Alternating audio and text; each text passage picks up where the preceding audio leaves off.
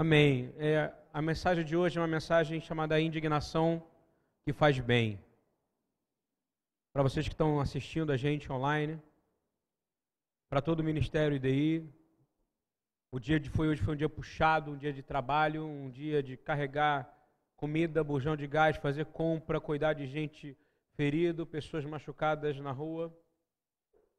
Mas o melhor momento do dia é quando a gente encontra Deus e fala: Pai, eu sei que eu não fiz nada perto do que o Senhor já fez por nós. Isso é uma coisa que você precisa entender. Não há nada que você possa fazer. Não há nenhum efeito sobrenatural que você possa fazer que você vai surpreender a Deus. Mas Ele pode surpreender a cada dia se você permitir Ele. E eu quero falar de indignação, porque indignação é uma coisa que está faltando no meio de nós, crentes em Yeshua. A gente lida com indignação como qualquer um lida, mas você não deveria lidar com indignação batendo na porta, chutando a cadeira, murrando, esmurrando a parede ou gritando com o outro. Isso não somos nós mais que temos que fazer quando nós temos Yeshua. Nós não podemos mais fazer isso, dizer, chega, não aguento mais. Isso não é mais a nossa parte. Nós temos Yeshua dentro de nós. Há um poder dentro de nós. E ele disse: Sejam imitadores de mim, porque eu sou manso e sou humilde. E o orgulho é o que faz a gente pecar dessa maneira. O orgulho é o que traz as grandes discussões. Porque se alguém fere você e você se sente machucado por aquilo, há um nível do sentimento, mas também há um nível de dizer: Deus é bom para mim. Deus não é bom o tempo todo? Ou a gente está achando, a gente está aqui de brincadeira? Deus é bom o tempo inteiro. Então vai chegar uma hora que você vai falar assim: Deus é bom para mim. Então o que ele fez para mim, através desta pessoa, ou desta ação, ou desta doença que me magoou, me machucou, me feriu e pôde até me levar à morte, foi bom. Não é verdade? Ou a gente vai continuar na nossa meninice, ou a gente vai continuar buscando uma resposta é, prática para as coisas que não são práticas. Você vai buscar? Não. E a indignação é um negócio sério, porque em vez de você querer demonstrar indignação naquilo que mexeu no teu sentimento, como uma criança que está pedindo alguma coisa, eu falo por mim, a gente passa por cada coisa na vida pastoral que você não entende. É gente que fala num dia que te ama, que fala num dia que foi Deus que mandou, tá, ela, ela vinha aqui, foi num dia que fala, chama de pai, mas no dia seguinte você é o mal, o assassino e o diabólico. É exatamente assim. E não tem coragem de falar para você. Sabe por quê? Porque essa é a característica do orgulho. O orgulho não consegue encarar a verdade. Vou falar de novo para vocês. Quem é orgulhoso não encara a verdade. Porque vai ter que se olhar no espelho e não vai gostar do que vai ver. O orgulhoso acha que não precisa mais aprender com ninguém. O orgulhoso acha que já sabe tudo. O orgulhoso fala que só pode ouvir de Deus ou dele mesmo, ou daqueles que ele escolheu para que Deus falasse com ele. Aonde está isso na Bíblia? Deus escolhe quem Ele quer, o que Ele quer e da maneira que Ele quer para falar com alguém. A das indignações mais impressionantes é de Deus, não é a sua, querido. Quando Deus se indigna por alguma coisa, saia de baixo. A sua indignação não foi do jeito que eu queria, não foi da maneira que eu achei. Me traíram, me roubaram, me saquearam. Você está com Deus ou não está? Sim ou não? É uma boa pergunta, tá ou não tá? Ah, mas eu não consigo controlar meu sentimento. Eu vou te falar, essa palavra às vezes pode parecer que é para uma pessoa X ou para uma pessoa Y. Querido, está encaixando na sua vida porque todo mundo passa por isso. Não é verdade? Todo mundo aqui foi traído, não foi? Todo mundo foi roubado, não foi? Todo mundo foi maltratado, não foi? Então, parabéns, bem-vindo ao mundo de Yeshua, amém? Aonde ele redime você. Aqui é um treinamento para que a gente aprenda a ser forte, não é isso? Para que a gente aprenda a ser melhor, para que a gente pare de achar que alguma coisa em nós é melhor do que o do outra pessoa, e não é, vai chegar uma hora que vai machucar, vai chegar uma hora que vai ferir, vai chegar uma hora que não vai dar mais, vai chegar uma hora que você vai dizer: está sangrando, está doendo, eu não aguento mais. Mas foi Deus que te colocou nessa situação. E agora, meu irmão e minha irmã? E você que não crê ainda em Yeshua? Qual a solução que você tem para me dar? Eu só tenho uma para você. Deus é bom e a sua misericórdia dura para sempre. Eu não tenho outra, você tem outra para me dar? Ah, não, é porque eu sou tão privilegiado que eu vou sofrer mais. Mentira. Sabe quando aquele aquele seu irmão te feriu, irmão mesmo, te abandonou, que você pediu uma grana para ele emprestado, aí depois ele começou a cobrar você como ele cobra de um bandido? Alguém já está passando por isso, porque a gente está falando do que o Espírito está colocando aqui. Bem-vindo ao mundo de Yeshua. O mundo dele é onde você vai sofrer por fora, mas dentro de você o reino está estabelecido. Dentro de você você vai aguentar passar pelo torno. Você vai ficar em pedaços. Eu estou aqui dizendo isso porque indignação é algo que você tem que entender. Que a indignação nossa ela tem que ser profética. Compreende? Profética. Se algo acontece na sua vida aqui, você vai ter que agir profeticamente aqui é porque você não está desenvolvendo o seu lado espiritual de forma devida. Essa é a verdade. E eu podia fazer várias perguntas para você, mas eu quero me pegar na palavra de Deus. Alguns de nós, ele está sofrendo, mas será que a gente está se perguntando assim? Eu não aceito que existem mais prostitutas no meu bairro. É uma pergunta. Eu não aceito. E isso é uma, você tem o direito de não aceitar a prostituição infantil, a prostituição. E o que você vai fazer? Vai bater nas prostitutas? Não. Vai começar a orar, vai começar a tratar ela como ser humano e vai começar a trazer ela para perto de você. E no tempo certo, Yeshua vai entrar na vida dela. Mas é porque você decidiu que isso ia mudar. Mas você está chorando, porque você está sofrendo algo sentimental. Você entende isso? Eu não vejo os meus pais da Bíblia passando por isso. Eles não tinham tempo, a vida é muito curta. A gente precisa entender que há uma santa indignação em nós. E essa santa indignação ela é capaz de tirar o inimigo da sua casa. Mas não porque você mandou ele embora, mas porque você começou a fazer aquilo que Deus sempre quis que você quiser, quisesse sempre quis que você fizesse se você não fez. E essa é verdade, porque você pode dizer que não liga para dinheiro, mas às vezes 40, 50% dos seus problemas é ficar pensando em dinheiro, ok? Como é que eu vou fazer? Como é que eu vou acertar minha dívida, não é isso? Pai Nosso diz: perdoa as nossas dívidas, assim como nós perdoaremos os nossos devedores. Será que você ora pensando mesmo que é disso dívida? Dívida de grana. Entendeu? Perdoa as nossas dívidas para que nós possamos perdoar os nossos. É uma troca, você já reparou? É uma, é uma oração do Oriente Médio. A gente esquece que Jesus é do Oriente Médio. Tudo dele tem um porquê e uma troca. Você vai perdoar? Então eu também vou te perdoar. Entendeu como é que funciona ou não? Quer ser livre?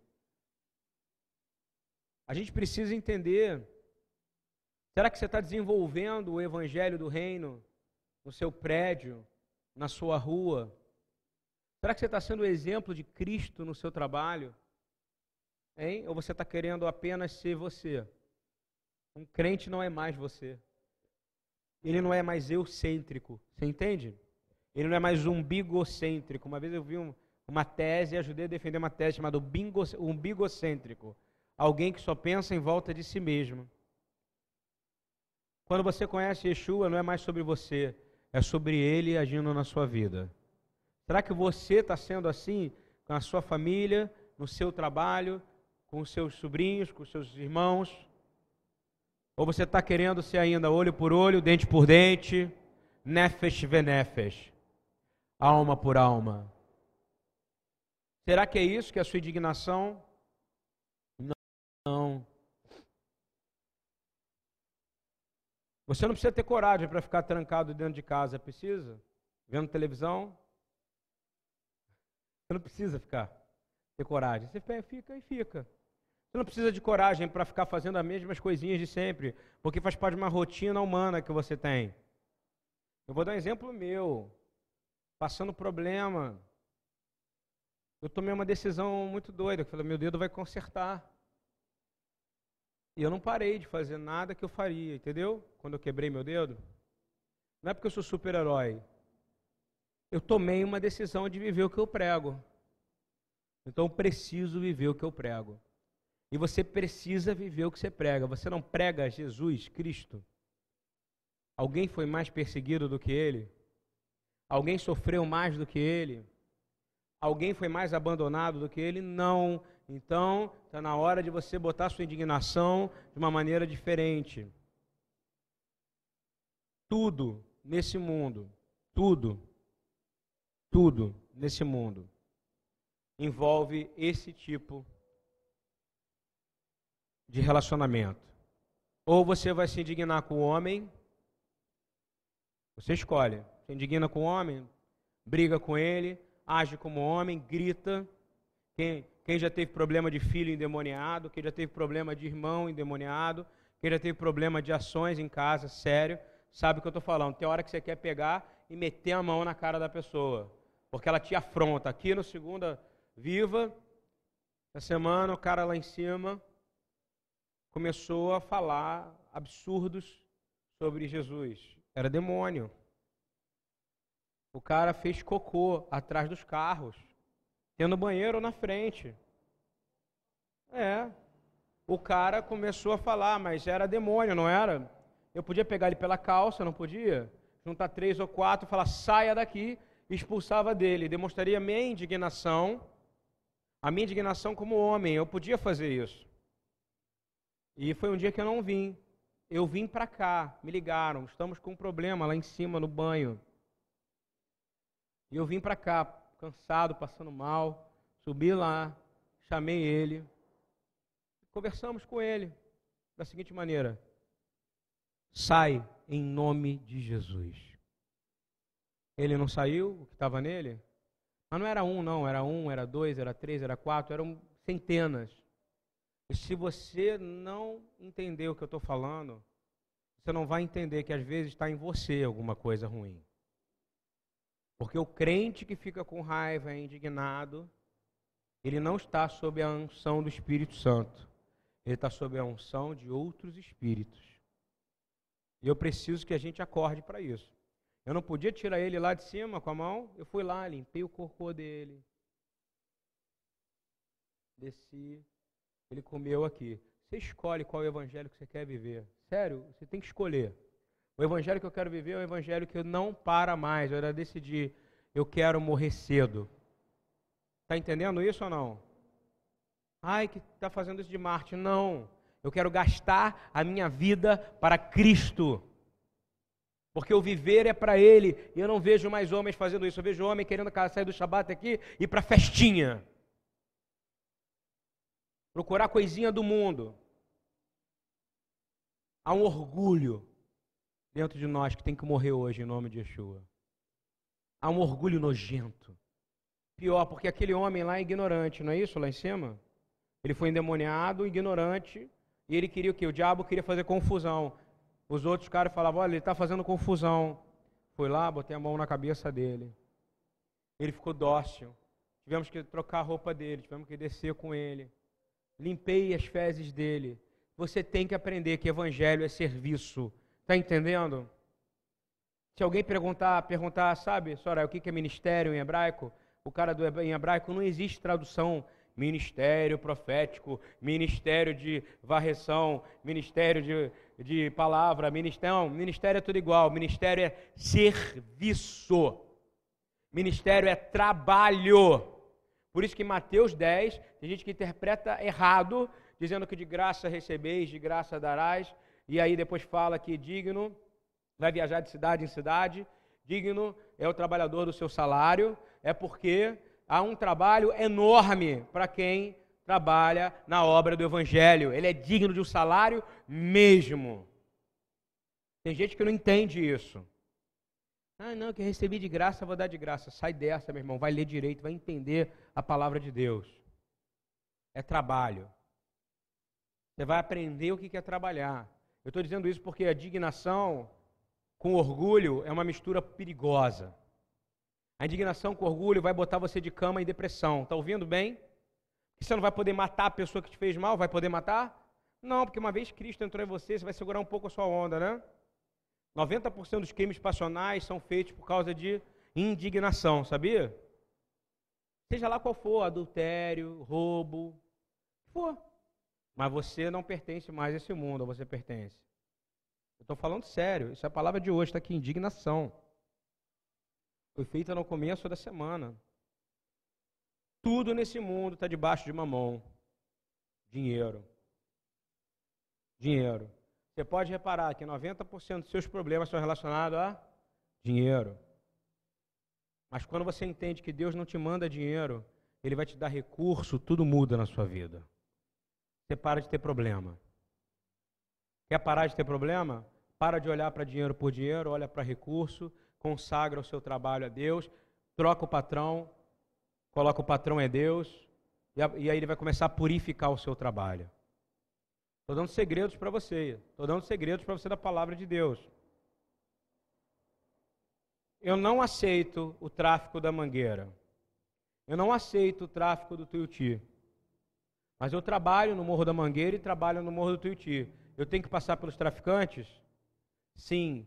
Eu Posso bater neles? Eu posso falar, me dá essa arma aqui. Posso? Não. Porque eu não vou tentar o Senhor meu Deus. Mas quando eles olham para mim e veem que eu estou cuidando das crianças, e alguns são os filhos deles, quando eles veem que eu cuido dos irmãos e das mães deles, estão ouvindo bem? Sabe o que eles fazem? Eles procuram e pedem, ora por mim, eu quero mudar de vida. Não porque eu falei, mas pelo exemplo. Como eu demonstro minha indignação? Eu não olhando para ele. Você entende isso? Aquela arma para ele, dele, aquela arma não existe. Aquele fuzil não existe. Eu não olho para o mal está fazendo. Você vai olhar para o que o diabo está fazendo? Você vai dar ibope para o diabo? Eu vou focar nas crianças. E isso tem que mudar na nossa vida. A gente foca sempre no mal. É que nem aqueles caras que tem um acidente e fica causando trânsito, porque para para ver o quê? se tem alguém morto ali. Na verdade, se tivesse um crente passando, tinha descido e ajudado a pessoa, não é verdade?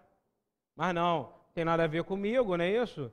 Vamos ficar fora de confusão, não é verdade? Jesus não, Jesus gostava de uma confusão, não é isso? Ele gostava de onde estava o problema, ele estava ali. Paulo, onde estava o problema, ele estava ali. E a passagem que eu quero ler com vocês tem a ver com isso, que é a indignação. Nós vamos ler no livro de Atos dos Apóstolos, que foi escrito por Lucas, do capítulo, no capítulo 16, do versículo 14 ao 26. Eu quero que vocês guardem essa palavra. Todo enfrentamento gera consequências. Está ouvindo? Todo enfrentamento do diabo vai gerar consequências. Todo. E para quem está com o Senhor, vai gerar consequências maiores ainda. Mas em médio para longo prazo, o Senhor vai restaurar em muitas vezes o que você viveu. Vou dar um exemplo. Em uma certa em uma certa mulher chamada Lídia, vendedora de púrpura da cidade de Tiatira, e que servia a Deus, nos ouvia, e o Senhor lhes abriu o coração para que estivesse atenta ao que Paulo dizia. Primeira coisa, o Senhor abre o coração? Abre.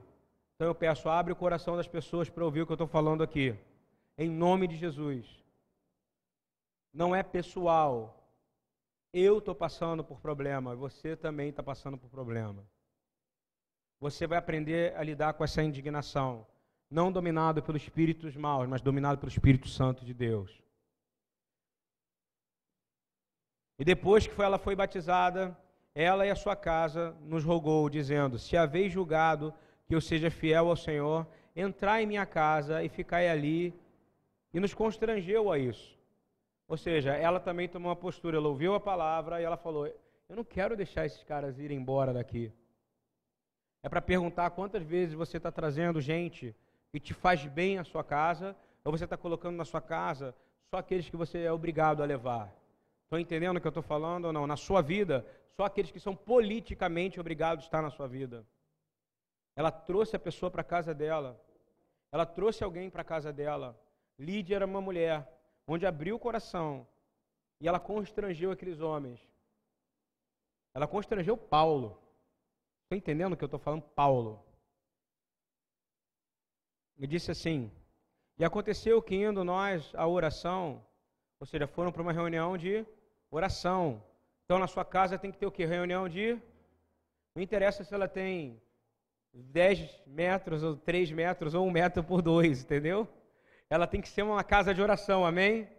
Vou falar, sua casa ou seu quarto tem que ser um quarto de guerra. Uma casa que chama sua amiga para orar. Chama o seu amigo para orar lá, porque é lá que os ataques acontecem. Quem está me entendendo? Irmãos, irmãos. Querido, ela foi para uma reunião de oração na casa de Lídia. Lídia recebe eles. Aí, eles saem depois da oração. Repita comigo: depois da oração. Depois de uma oração, sempre tem um enfrentamento. Está entendendo? O diabo vai te pegar sempre quando você não ora. Guardou? Então você vai orar quando?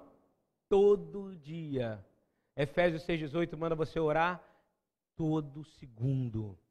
Porque sempre depois da oração tem um enfrentamento. Eu vou dizer mais. Todo dia, a cada segundo, o diabo quer te enfrentar, te humilhar, acabar com você. Não por causa de você, porque ele quer desonrar a glória de Deus que pode habitar na sua vida. Isso precisa ser entendido para você, entender que você não é mais um só. Você não está cumprindo um papelzinho, não. Você tem um papel grande. E diz assim: e aconteceu indo nós à oração, nos saiu ao encontro uma jovem que tinha espírito de adivinhação, a qual adivinhando dava grande lucro aos seus senhores.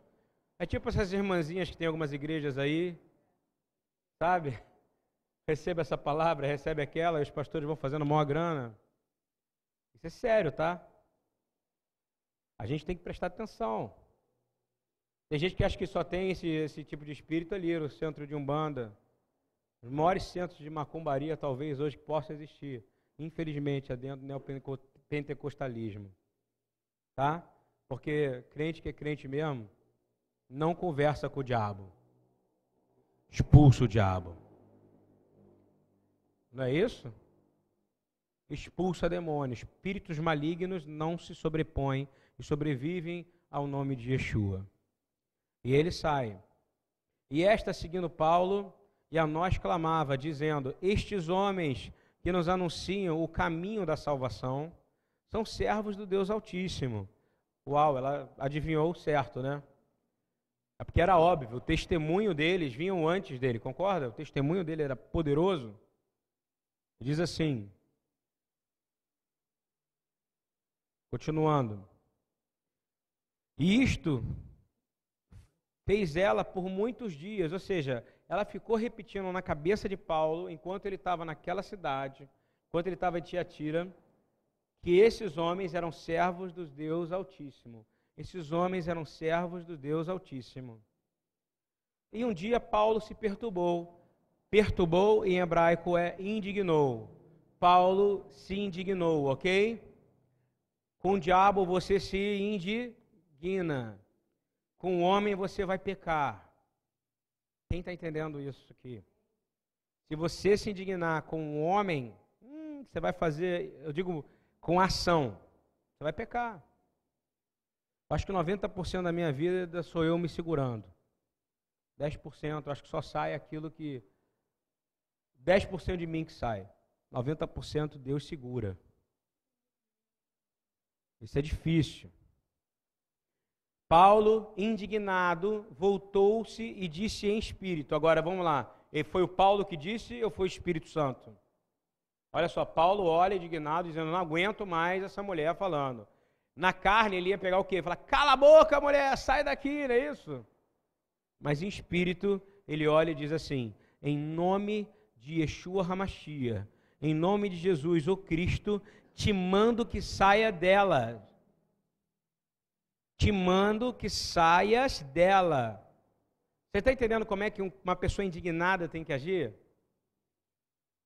Não é discutindo com a pessoa, não é falando mais, porque se você sabe se existe um demônio nela, você vai tirar o demônio no tapa? Me fala. Você vai tirar gritando, processando, batendo? Vai? Não ofendendo moralmente ela? Não. Ele olhou e disse assim, em espírito: Em nome de Jesus, te mando que saia. E na mesma hora saiu. Teve conversa dele com esse com ela? Ele quis saber, fala mais de mim, que eu quero saber que eu sou servo do Deus Altíssimo. Fala mais.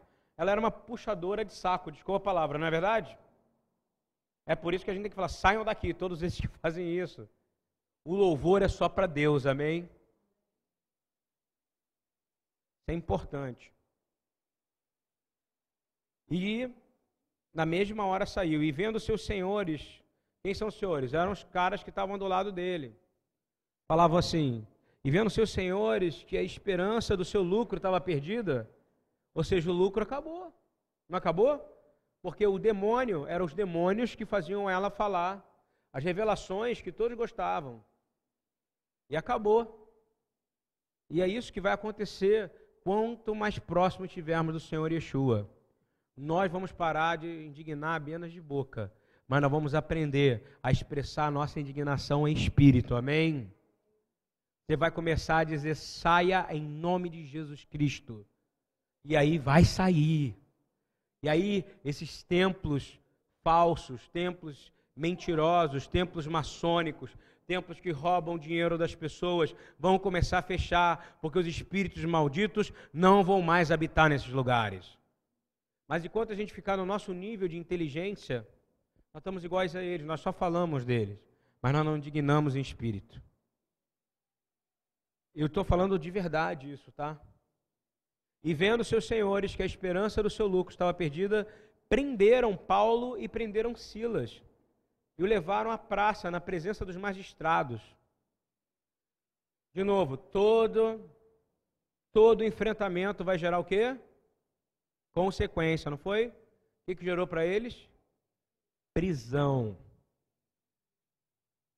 Se você é de Deus, guarda o que eu vou te falar. Por mais que doa o que você vai viver, Deus vai tirar o mal da sua vida.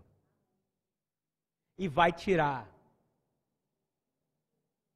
E Ele tira. Como Ele já tirou da minha vida. Às vezes a gente acha que vai acabar. Aí eu, eu costumo ter uma palavra profética que fala: daqui a dois anos a gente vê como é que vai estar, entendeu? Não é de uma hora para outra. Todo o enfrentamento vai ter consequência. Eles não enfrentaram? Eles foram presos.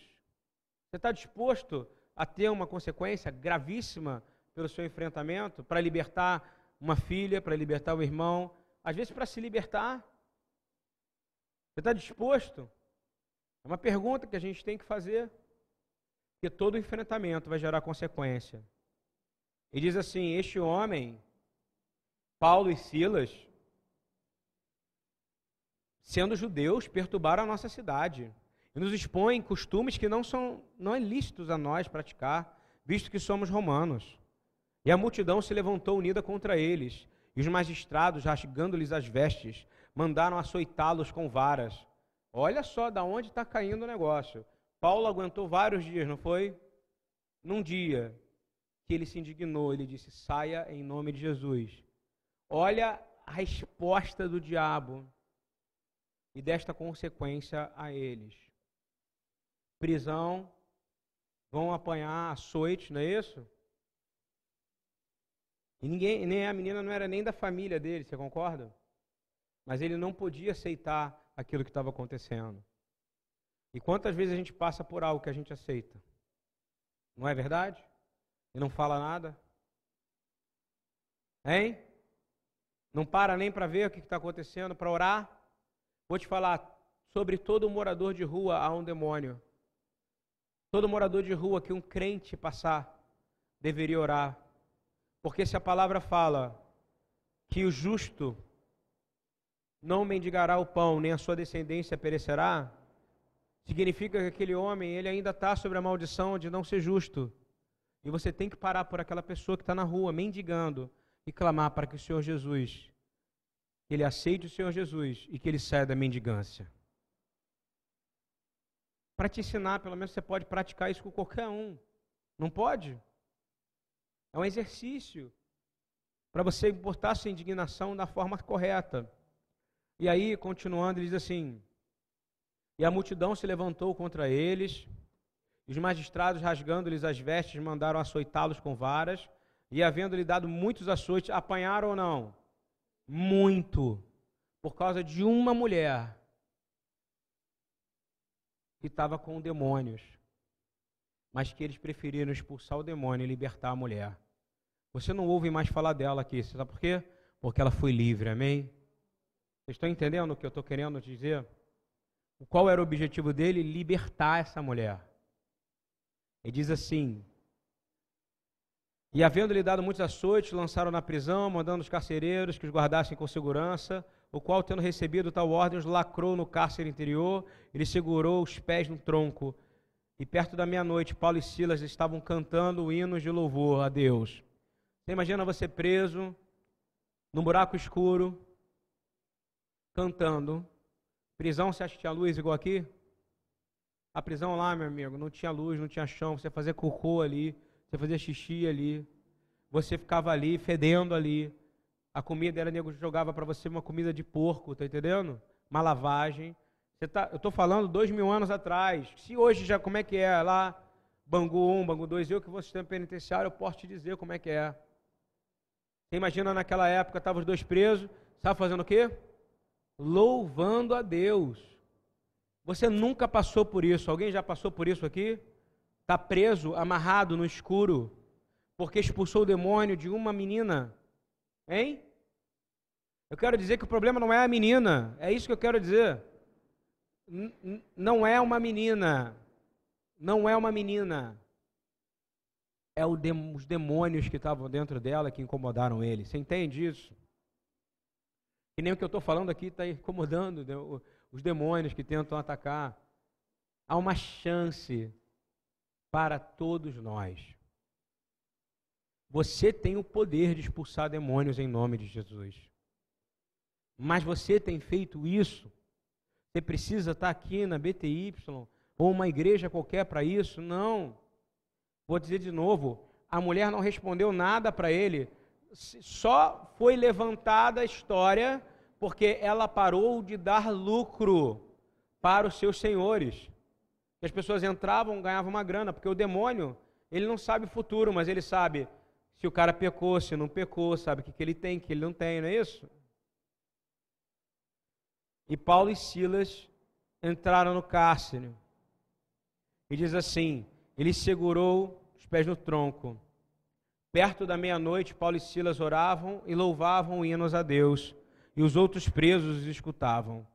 E de repente sobreveio um grande terremoto, e que os alicerces dos cárceres se moveram, e logo se abriram todas as portas, e foram soltas as prisões de todos. Amém? Então vou te dizer por que, que lá atrás, olha só, vamos começar essa história lá atrás, para a gente terminar bem cedo hoje. Primeiro, teve o batismo de Lídia, não foi? Lídia foi batizada ela, e ela não deixou em vão, como foi, como alguém falasse, ela, ela viu que aqueles homens fizeram bem para ele, para ela, o que, que ela fez? Convidou para, vem ficar na minha casa. Era plano de Deus isso ou não? Era plano de Deus, não era? Plano de Deus. Ela foi para casa. Aí entrou na casa, eles fizeram o quê? Oraram. Eles oraram, clamaram a Deus, Senhor Deus Todo-Poderoso. Muito obrigado pela vida de Lídia. Muito obrigado por, por, essa casa. Muito obrigado por ter consagrado a vida dessa mulher, não é isso? Que hoje pertence ao Senhor. Eu consigo imaginar Paulo orando. E aí ele sai da casa. E aí todo mundo pensa, né, agora depois de uma mega oração legal. Não, durante dias, enquanto ele estava naquela cidade, o demônio ficava tentando levantar o quê? A moral dele, não é isso? Esses homens são filhos do Deus Altíssimo. Para quê? Para ele olhar e falar: sou mesmo. Eu sou um super-herói. A minha pregação é sinistra. É sinistra mesmo, não é isso? Você é bom mesmo. É tudo que o diabo quer o quê? Uma pessoa orgulhosa, não é? Mas Paulo, ele vivia em oração. Ele vivia em oração de manhã, de tarde e de noite. Ele vivia em jejum de manhã, de tarde e de noite. Então, quando o demônio veio, o que, que ele fala para a mulher? Depois de várias vezes, ele indignado, ele olha para o inimigo e diz o quê? Sai em nome de Jesus, o Cristo. E eu estou dizendo isso para todos os demônios que sondam a nossa vida agora. Repitam comigo: saia em nome de Jesus. O Cristo. Você fala assim: eu não sou o bom, eu não sou o orador, eu não sou nada. Senhor, eu sou teu escravo. É isso. Isso tem que mudar. Uma palavra. E aí, bom, que vitória, né? Parece na igreja, né? Olha, eu entro na igreja às vezes, eu vejo, a gente visita muito crente, né? Amigo, né, evangélico, chega para mim, pô, tem que ver o demôniozão que eu, que, eu, que eu liberei ontem. Pô, foi demais o demônio. O demônio foi embora. É assim, tá? Encarei o maior demôniozão ontem. Tinha que ver o, tinha que ver o tamanho do capiroto que estava no irmão. A mulher tá, a mulher tá jezabélica hoje. São as terminologias assim, cara, que não tem. Paulo expulsa com Silas aquele demônio. Paulo, quando ele sai, ele não tem glória nenhuma, sabe por quê? Porque ele tirou a fonte de recurso dos outros caras, porque todo, repita comigo, todo demônio gera recurso para alguém nesse mundo. Entendeu o que eu fiz? Olha, olha a profundidade disso. Todo demônio está gerando recurso para alguém está gerando dinheiro, porque eles trabalham para mamon, não é isso? Você pode parecer que não, mas algumas coisas que você vê, todas são para gerar. O aumento da violência é bom ou é ruim para o sistema? Hein? Excelente. O roubo é bom? Bom para o sistema, porque ele arruma mais maneiras de ganhar. Aumento de drogas, da venda de drogas, aumento da prostituição, entretenimento, não é isso? Mercado pornográfico, armamentício, isso não é bom? Todo demônio gera lucro. Quando você expulsa o demônio de alguém, todo o sistema das trevas tem prejuízo. Amém?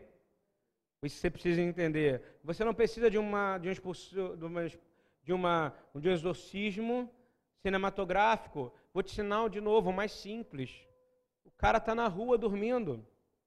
Ele mora no lixo, ele come lixo, ele não é mais um ser humano. Ele está sob influência de espíritos malignos ou espíritos, o espírito de Deus? Malignos. Então como é que você faz? Bota a sua mão no sujo, no leproso, não é isso? Bota a mão nele e fala: Eu te amo. Em nome de Jesus, eu ordeno, saia demônio daqui. Você pode achar que não, mas uma oração dessa pode fazer um homem desse voltar para casa. Porque você pegou o diabo de surpresa nós não podemos surpreender a Deus, mas nós podemos tomar o inferno de assalto.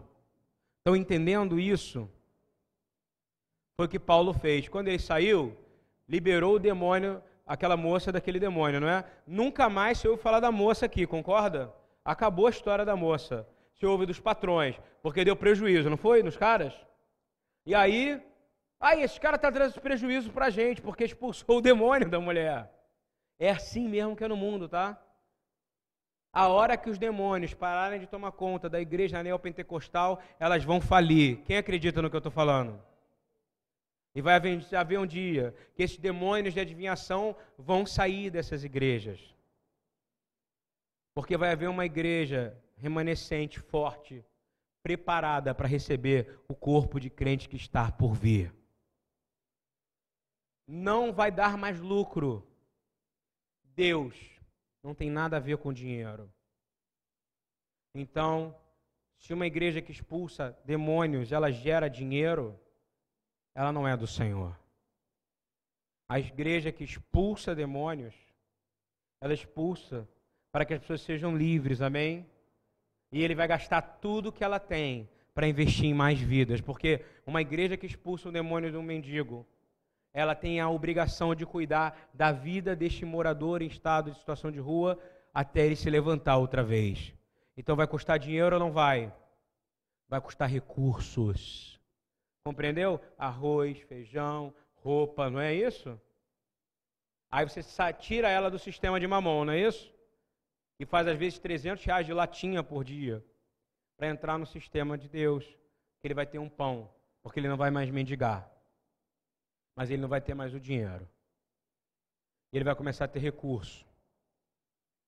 Eu estou dando uma aula para vocês de alguma coisa que eu acho que pode ser importante. Quando ele sai e eles expulsam aquele demônio, era plano de Deus, tá, que aquela mulher fosse curada. Por isso que ele ficou, o Paulo ficou na casa de Lídia, tá? Quando ele sai da, quando ele está na rua, depois de vários dias ele aguentou, não foi vários dias, não é um, não, vários dias. Quando a Bíblia fala vários, é vários, tá? Ele expulsa, ele, Deus já sabia a consequência, não sabia? Prisão, Deus já sabia que eles iam estar presos. Vou te dizer mais, Deus sabia o nome dos outros presos que iam ouvir o louvor de Paulo e Silas na cadeia. Todo enfrentamento gera consequências. Guardou isso? Todo enfrentamento que você vai fazer na sua casa contra demônios, na sua vida, vai gerar consequências. E geralmente são consequências, primeiro na área onde ele domina. Aonde o diabo domina? Finanças. Não é isso? Você vai falar: Meu Deus, fui roubado, fui falido, e a acusação vai vir.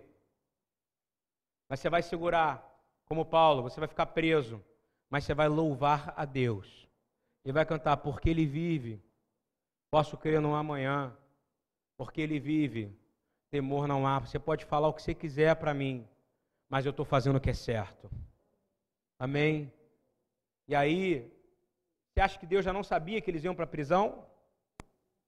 Já sabia que ele ia estar preso na escuridão, sentado sobre o cocô, sobre a urina deles próprios, que eles fazem cocô. Paulo fazia cocô. Silas também, preso, numa prisão escura. Ninguém aqui ficou preso porque expulsou um demônio.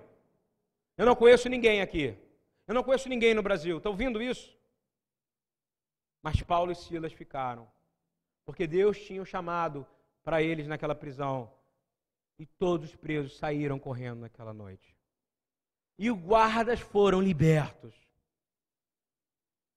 Eu estou dizendo para você: orgulho com indignação só funciona com o diabo. Você está ouvindo bem? Ai, estou machucado, me magoaram hoje de manhã, estou triste.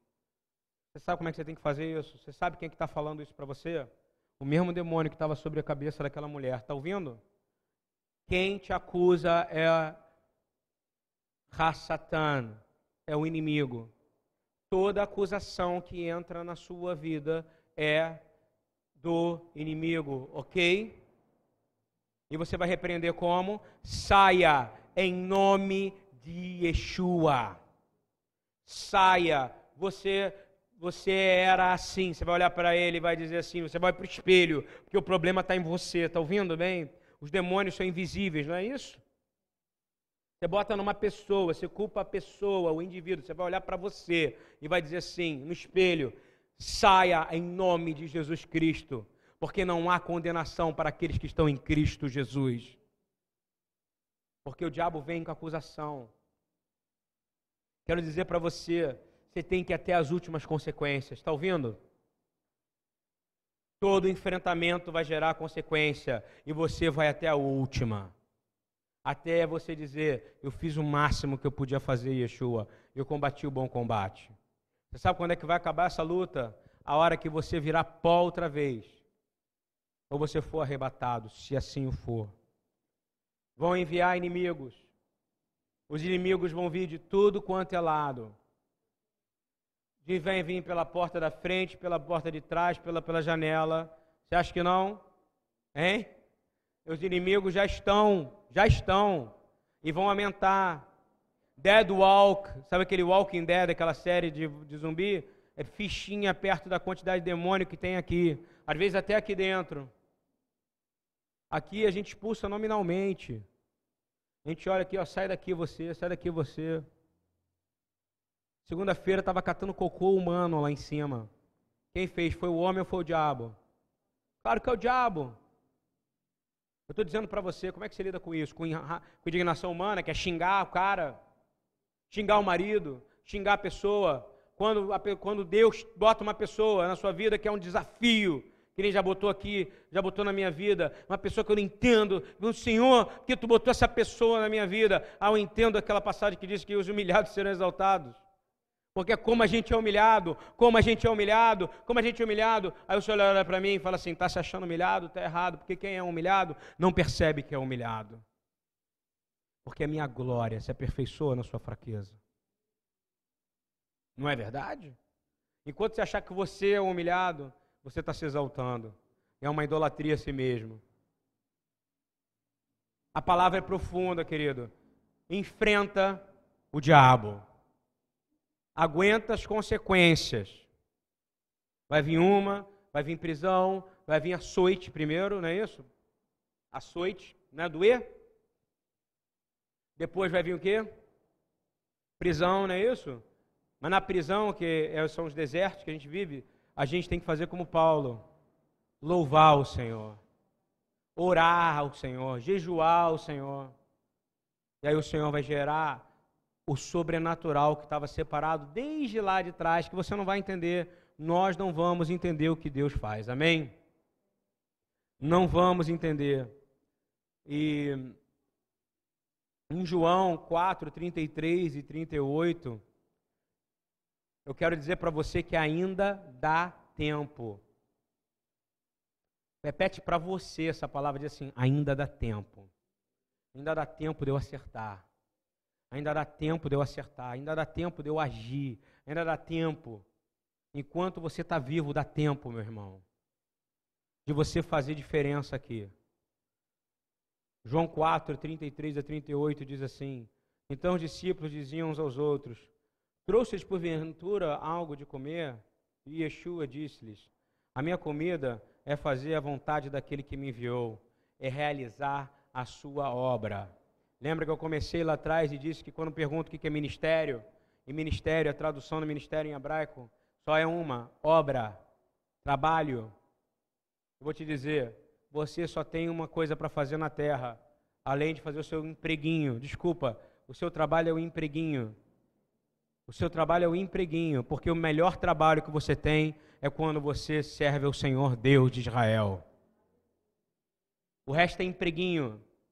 Sacou? Se você trabalha no mercado financeiro, faz 20 mil, 30 mil reais, empreguinho. 50 mil, empreguinho, funcionarinho.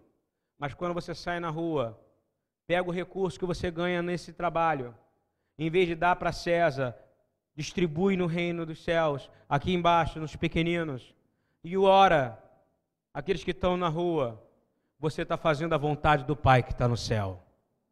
É isso que você tem que fazer ou não?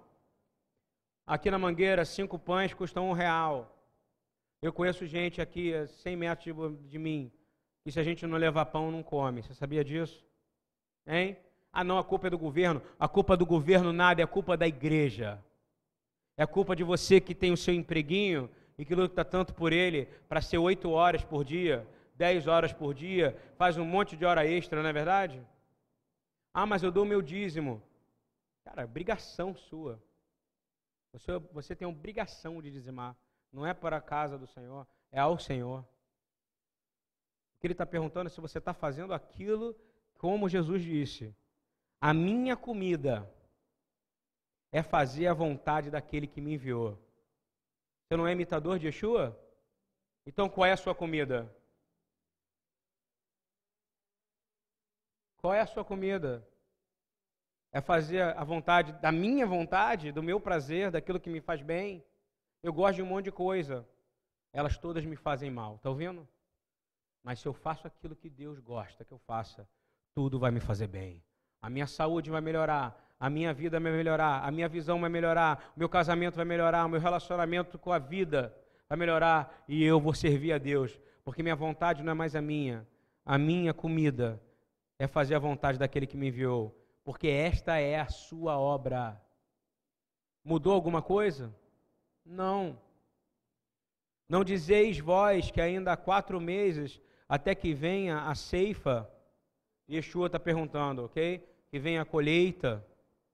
Aí, eis que eu vos digo: levantai os vossos olhos. Olha só, ele está dizendo, presta atenção. O que, que vai acontecer se você fizer a vontade do Pai? Levanta os vossos olhos e vede, as terras já estão brancas para ceifa, amém? Porque se você está fazendo a vontade do Pai, Ele vai mandar todo o recurso e vai antecipar o tempo da colheita, amém? Mas você está preocupado em fazer a sua vontade e gerar indignação do jeito que você quer. Não. Não é assim. Ele falou de novo. Ele está dizendo de forma prática. Não faltam quatro meses. Talvez seja um grande milagre de Yeshua, tá? que é pouco falado. Não faltam quatro meses até que venha a ceifa, ele está acabando de falar o que era comida para ele. E estava todo mundo preocupado que, que eles iam comer, não é isso? Ele vira e fala assim: Eu domino as estações da terra. Eu tenho poder sobre as quatro estações, porque eu sou Deus. Eu tenho poder para mudar as estações da colheita, porque eu sou esse Deus da colheita. Pede a mim e eu vou te dar porque eu só faço o que o meu pai pede para eu fazer. Mas se você ficar preocupado com o seu tempo, vai demorar mais quatro meses, que é o natural. E ele diz assim: Levantai os olhos hoje e vede as terras. Sabe por quê? Está todo mundo de olho baixo, não é isso? Olhando para o seu, para a sua indignação, o seu umbigo, o seu probleminha, para as acusaçõezinhas do dinheirinho, do probleminha, da casinha. Eu estou dizendo, o Senhor está dizendo, se você levantar sua cabeça e deixar de aceitar a culpa, você vai ver que ele já antecipou a colheita. Está aqui. Levanta os vossos olhos e vedes, ó terras, que estão brancas para a ceifa. E o que é ceifa, e o que ceifa recebe galardão, ou seja, presente. Tá? e ajunta o fruto para a vida eterna, para que assim o que semeia como o que ceifa, ambos se regozijem. De novo, para aquele que semeia e para aquele que ceifa. Ele não está dizendo de dinheiro, de dízimo.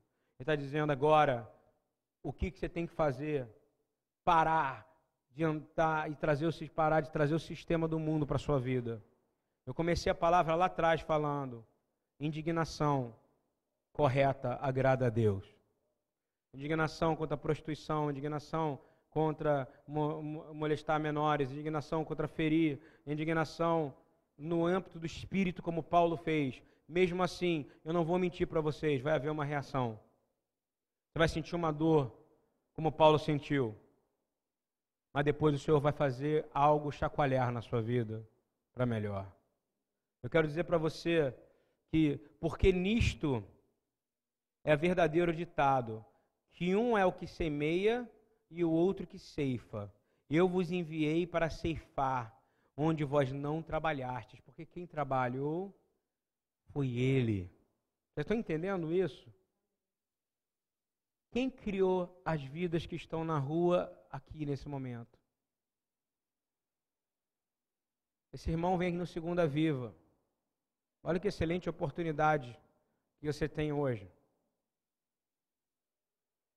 Não é verdade, irmão?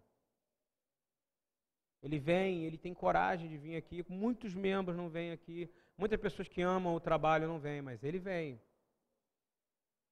É uma chance que você tem. Eu não faço isso, ele sabe que eu o amo. Quem, quem criou as pessoas que estão em situação de rua hoje? Me fala. Foi o diabo ou foi Deus? Quem criou as prostitutas? Quem criou os que estão nos hospitais hoje morrendo? Eu não estou falando se são ímpios ou não, eu estou perguntando quem criou, quem tem poder para criar a gente? Deus.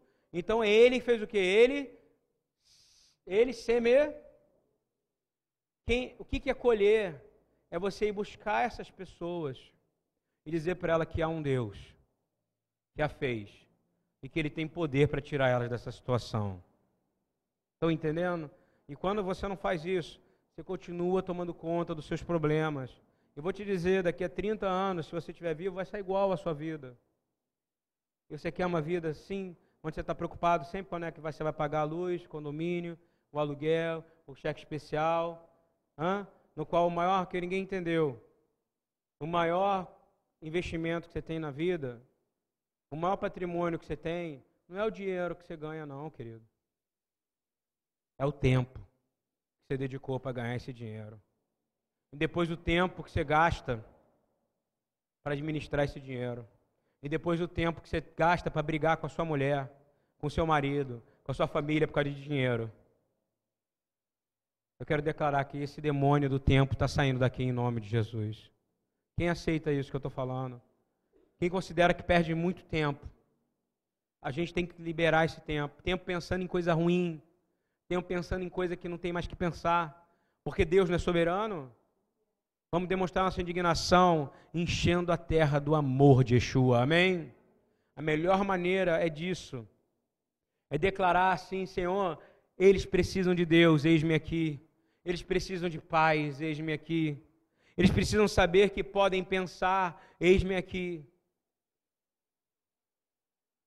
Que Deus possa olhar para você nessa noite e que possa te responder, dizendo claramente as palavras que você tem que dizer para alguém hoje né, ainda, e ainda essa semana. Tem alguém que precisa ouvir. Vou falar de novo. A função de Yeshua foi semear. Não é isso?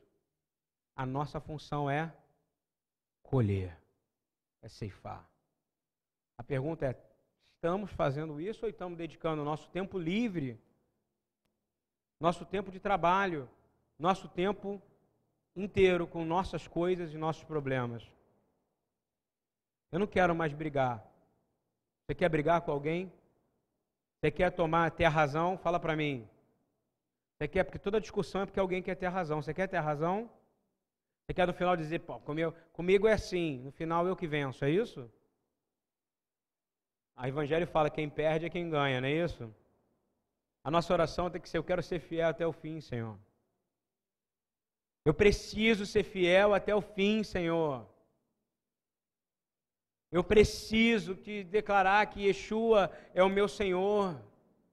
Ele tem que ser louvado no começo, no meio e no final do meu dia. Ele tem que ser louvado 24 horas por dia. Enquanto eu pensar em outra coisa que não seja Ele, eu sou escravo daquilo que eu penso.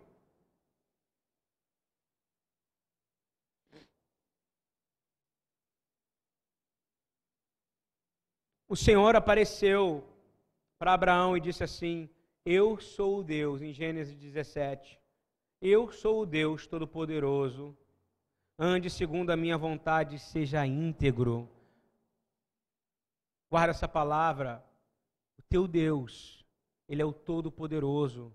Anda segundo a vontade dEle e seja íntegro, e você não andará em caminhos estranhos. 2 Samuel 16, 10, 12 diz assim: Seja forte e lute com bravura pelo nosso povo. Sabe quem é? E pelas cidades do nosso Deus e que o Senhor faça o que for da Sua vontade em minha vida, seja lá o que for. Tem coragem de ter essa oração perigosa agora?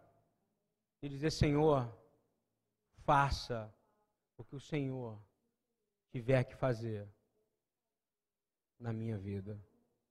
Amém? Shalom, essa é palavra que eu tinha para hoje. Pai, tudo nós queremos